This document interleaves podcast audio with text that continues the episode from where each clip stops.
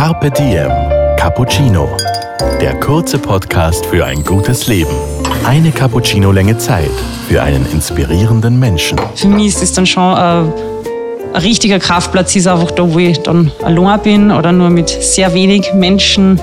Ähm, weil sobald das einfach überstrapaziert wird, äh, verliert dieser Kraftplatz für mich eigentlich, ja, eigentlich den ganzen Spirit. Heute Holger Potje im Gespräch mit der österreichischen Freeriderin und Filmemacherin Eva Walkner. Carpe Diem Cappuccino. Hallo Eva, schön, dass du Zeit gefunden hast und heute da bist. Hallo, Servus. Servus, das Thema heute, Eva, sind Kraftplätze. Bei dir ist es ja spannend, weil du hast jede Menge Erfahrung mit Sweet Spots beim Freeriden. Wichtig dazu zu sagen ist, du bist Gesamtsiegerin der Freeride World Tour 2015 und 2016 mhm. und dreifache Vize-Weltmeisterin. Mhm. Äh, das Schöne am Freeriden ist aber genauso wie beim Bergsteigen oder beim Klettern, ähm, du kannst es auch professionell betreiben und davon leben, wenn du nicht jetzt irgendwie äh, Bewerbe machst. Wenn du da draußen unterwegs bist und du bist ja als Freeriderin ganz viel unterwegs auf unserem schönen Planeten, dann siehst du einige ziemlich, ziemlich geniale und geile Orte, nehme ich mal an.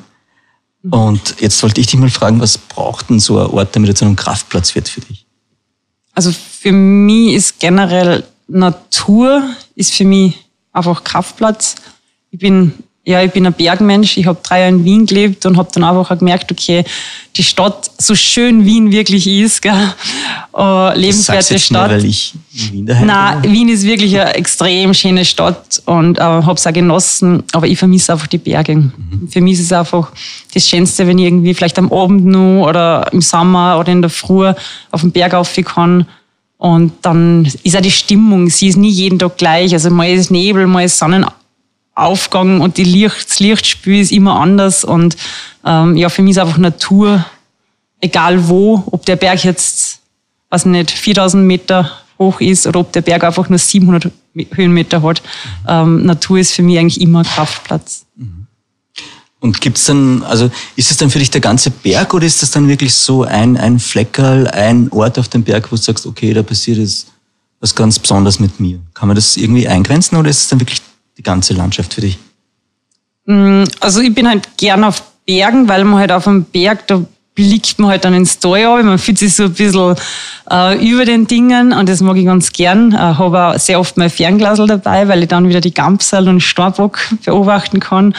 Ähm, und was ich jetzt aber neben mag, es ist ja leider Gottes bei uns schon so, dass es sehr touristisch wird, dass er viel gebaut wird äh, in den Bergen, äh, oben Bergstationen, der nächste Skywalk äh, wird schon wieder geplant und da wird irgendwas äh, für den Tourismus, für Tourismuszweck geplant. Und das ist dann so, das meide ich dann schon sehr stark. Also für mich ist das dann schon äh, ein richtiger Kraftplatz ist einfach da, wo ich dann allein bin oder nur mit sehr wenig Menschen, ähm, weil sobald das einfach überstrapaziert wird, äh, verliert dieser Kraftplatz für mich eigentlich, ja, eigentlich den ganzen Spirit. Ich gehe nie ins Schwimmbad, ich bin nicht gerne auf einem See mit viel Leid. Ich weiß es nicht, für mich verliert dann einfach alles, einfach diese, diesen ganzen Flair, wenn ich einfach weiß, da sind jetzt hunderte Leute äh, um mich herum und ähm, deshalb versuche ich jetzt schon irgendwie mir die, die Plätze so zu wählen, dass ich sage, okay, vielleicht steiler, längerer Aufstieg, ein bisschen schwer zugänglicher,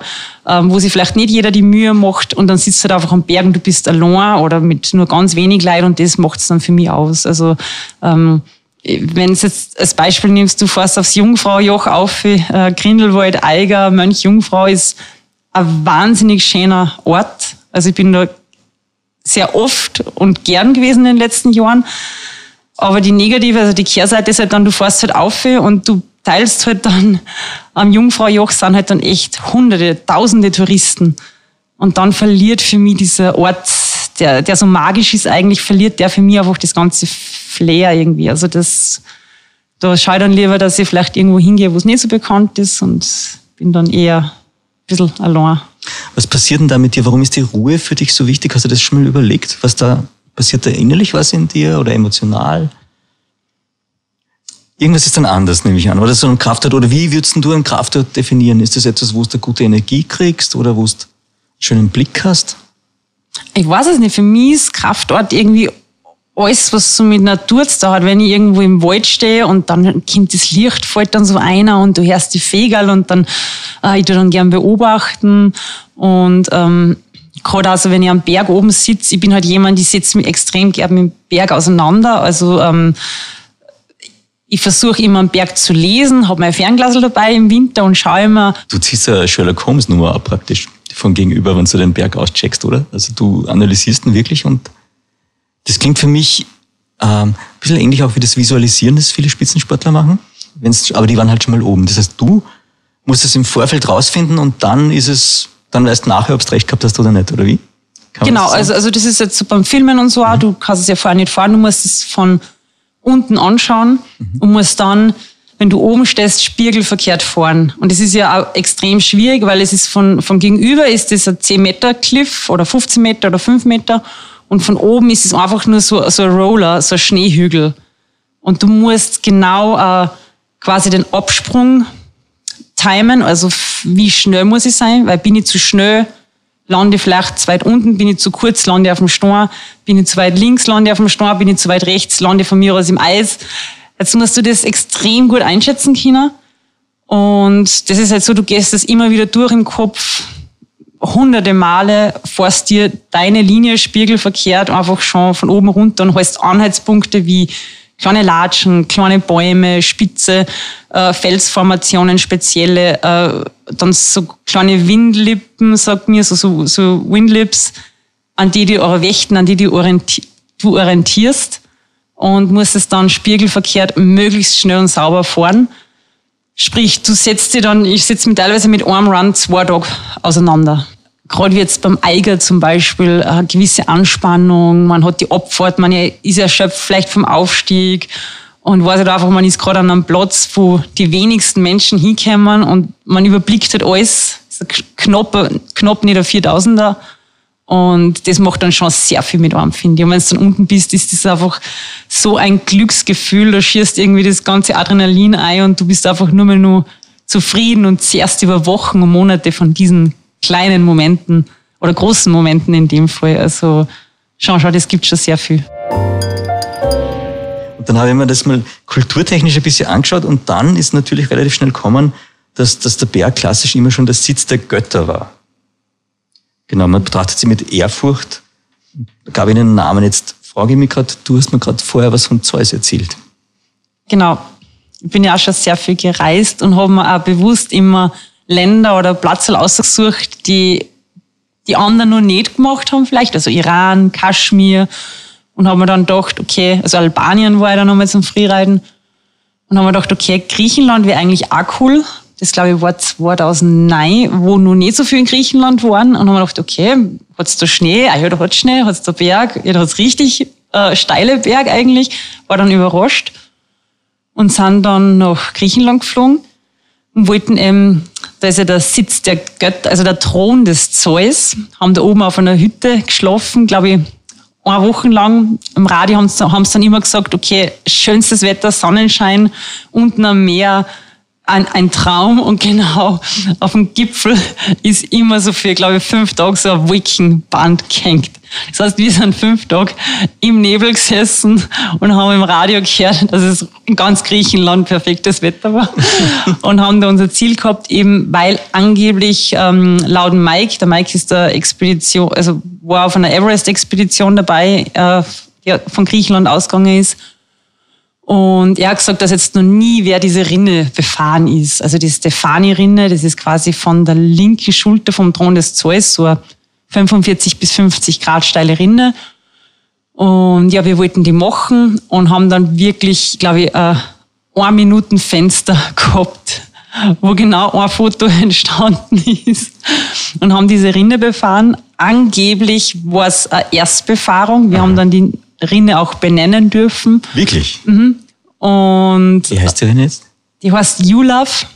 Das kommt aus dem UNO-Spülen, das wir fünf Tage lang gemacht haben.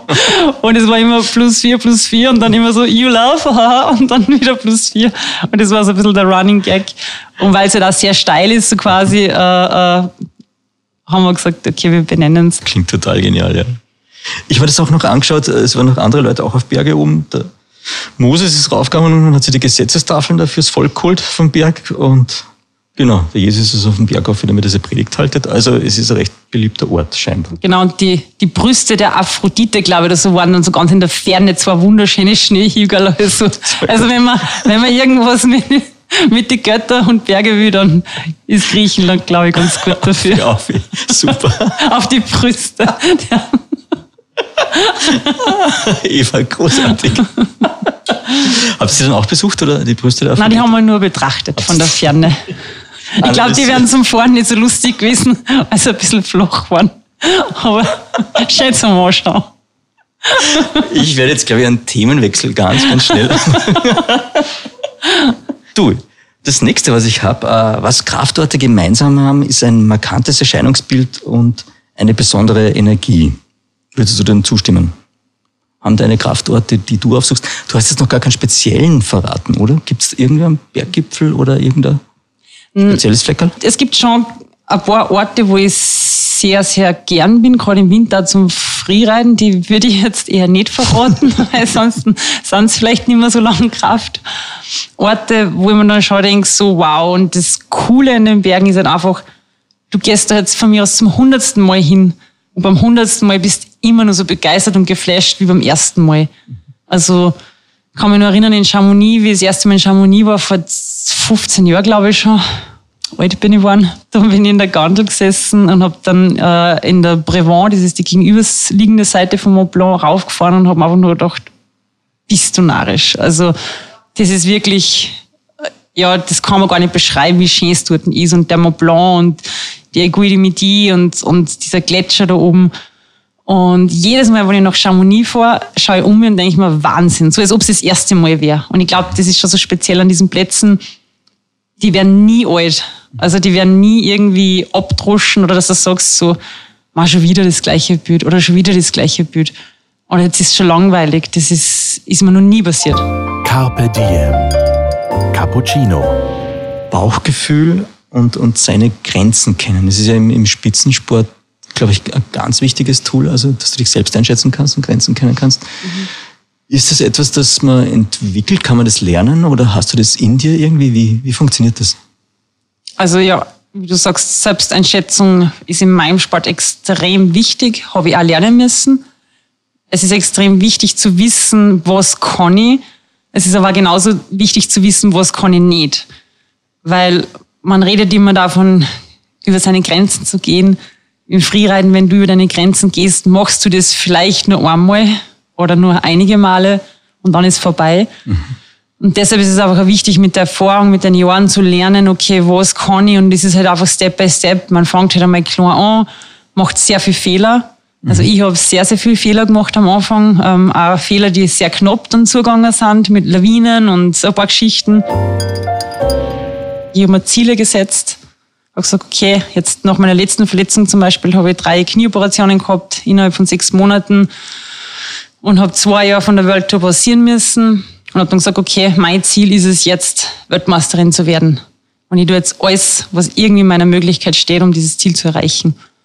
Und darauf aufbauen und mit, dieser, mit diesem Ziel vor Augen geht es dann auch einfach leichter. Und ähm, habe dann auch extrem viel angefangen, ja, mental zu arbeiten, ähm, weil ja einfach extreme Komplikationen und Schwierigkeiten waren und habe da sehr, sehr viel gelernt und erklärt, was du eigentlich imstande bist, mit dem Kopf anzustellen und wie du eine Verletzung nutzen kannst. Und das war ähm, ja extrem spannend. Bin nach zwei Jahren zurückgekommen, bin in Chamonix am Start gestanden und habe dann wirklich gewonnen und bin dann Weltmeisterin geworden. Cool. Und ich glaube auch, dass du mit der Macht deiner Gedanken und mit deinem Kopf einfach so viel bewirken kannst, was wir gar nicht glauben, dass es überhaupt geht. Und ja, da ist schon extrem viel Potenzial.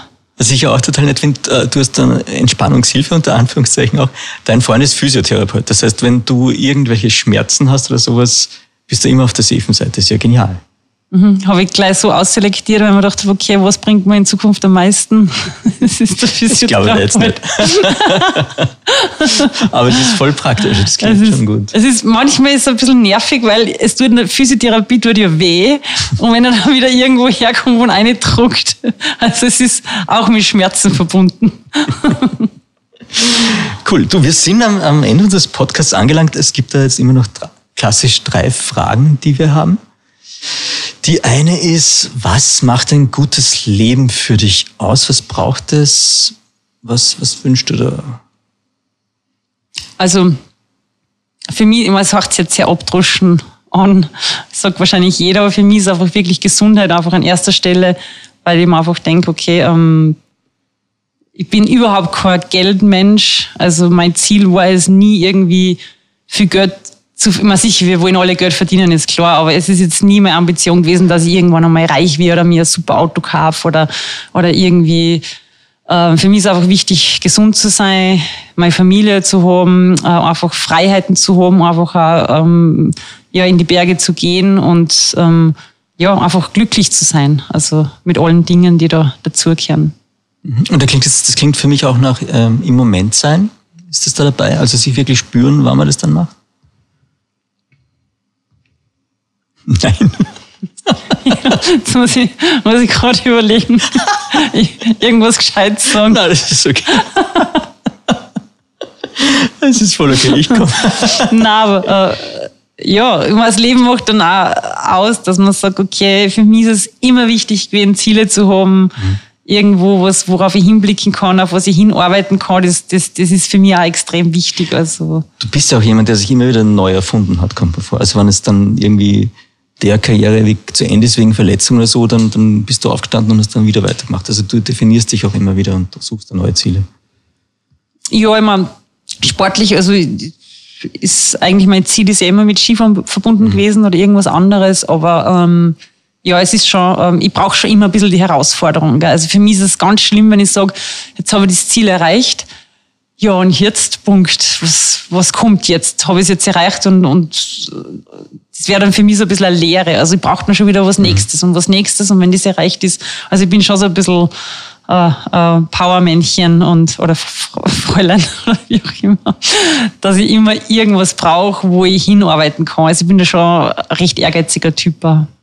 Yeah. Manchmal ist das vielleicht ein bisschen zu ehrgeizig und zu perfektionistisch, aber ist auch nicht immer gut. Aber ja. Ich glaube, das passt schon. Ist, ich glaube, es ist wichtig. Ja. Immer weiterzugehen. Es ist ja auch die, der Weg, das Ziel, wie man so schön sagt. Also es ist einfach nur in Bewegung bleiben. Ja, stehen bleiben wäre das Schlimmste für genau. mich, glaube ich. Einfach, das gangert gar nicht. Vorletzte Frage, dann hast du es geschafft. Tägliches Ritual, gibt es so etwas für dich? Ja, immer, wenn ich es dann einmal nach einer halben Stunde geschafft habe, dass ich irgendwie meine Augen aufgebracht habe. Nachwellenalarm an der Stelle. dann mache ich mir irgendwie so im Trance-Zustand meinen Kaffee Latte. Oder meine Freunde haben schon gemacht und er steht am Tisch. Und dann, ich brauche immer relativ lang, bis ich so richtig da bin. Also für mich fängt der Tag meistens mit einem guten Kaffee Latte an und dann im Winter ist es eigentlich jeden Tag ähm, Wetter-App checken und schauen, wo hat es wie viel Schnee gemacht. Also während Kaffee Latte trinken. Gibt es ein Sprichwort oder Zitat, das dich schon länger begleitet durch dein Leben oder das da wichtig ist, immer wieder auftaucht? Also ich würde jetzt das klauen von meinem Bruder, von Matthias. Das heißt, keiner wird gekrönt, bevor er nicht gekämpft hat. Ich glaube, das ist von Goethe. Mhm. Und das beschreibt ihn, aber das beschreibt auch mich sehr gut, weil ich jetzt nie irgendwie was geschenkt habe, gekriegt habe. Ich bin jetzt auch nicht aus irgendeiner mega reichen Familie oder, also ich habe mir wirklich jeden Erfolg, alles was ich mir, ja, haben alles harte arbeiten müssen. Also es ist jetzt nicht irgendwie mir irgendwas zugeflogen worden und das glaube ich, ich glaube halt, dass man die Erfolge viel mehr schätzt, wenn man auch die Misserfolge gehabt hat, auch vielleicht einmal ganz unten war am Boden und einfach auch weiß, wie fühlt sich's an, wenn man mal richtig unten ist und in der Scheiße, dann schätzt man einfach auch diese Dinge dann viel, viel mehr. Wenn man jetzt Weltmeister wird nach einer großen Verletzung, ist es was anderes, wie wenn ich Weltmeister komme, äh, wie wenn ich komme und bam und ich bin Weltmeister. Und das ist, glaube ich, auch das Besondere, einfach auch diese Misserfolge zu haben, weil du dann einfach das viel, viel mehr schätzt. Eva, das war jetzt das perfekte Schlusswort. Ich kann eigentlich nichts Essentielles mehr hinzufügen. Vielen lieben Dank, dass du da warst und es hat danke total auch. Spaß gemacht. Ja, mir, danke. Cool. dir hat unser Carpe Diem Cappuccino geschmeckt? Dann gönn dir die XL-Variante. Den kompletten Podcast mit der österreichischen Freeriderin Eva Walkner auf Soundcloud, iTunes, Google Play oder Spotify. Jetzt abonnieren und liken. Das Carpe Diem Magazin erscheint alle zwei Monate. Besucht auch unsere Social Media Portale auf Facebook, Instagram und YouTube und unsere Website carpediem.live. Carpe Diem, der Podcast für ein gutes Leben.